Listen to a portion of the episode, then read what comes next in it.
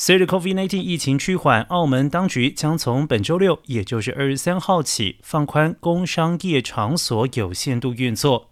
根据公布，工商业公司或者是场所在遵守卫生当局的防疫指引要求之下，可以有限度的运营。但是托儿所、购物中心内的店铺以及室内装修工程仍然必须暂停营运。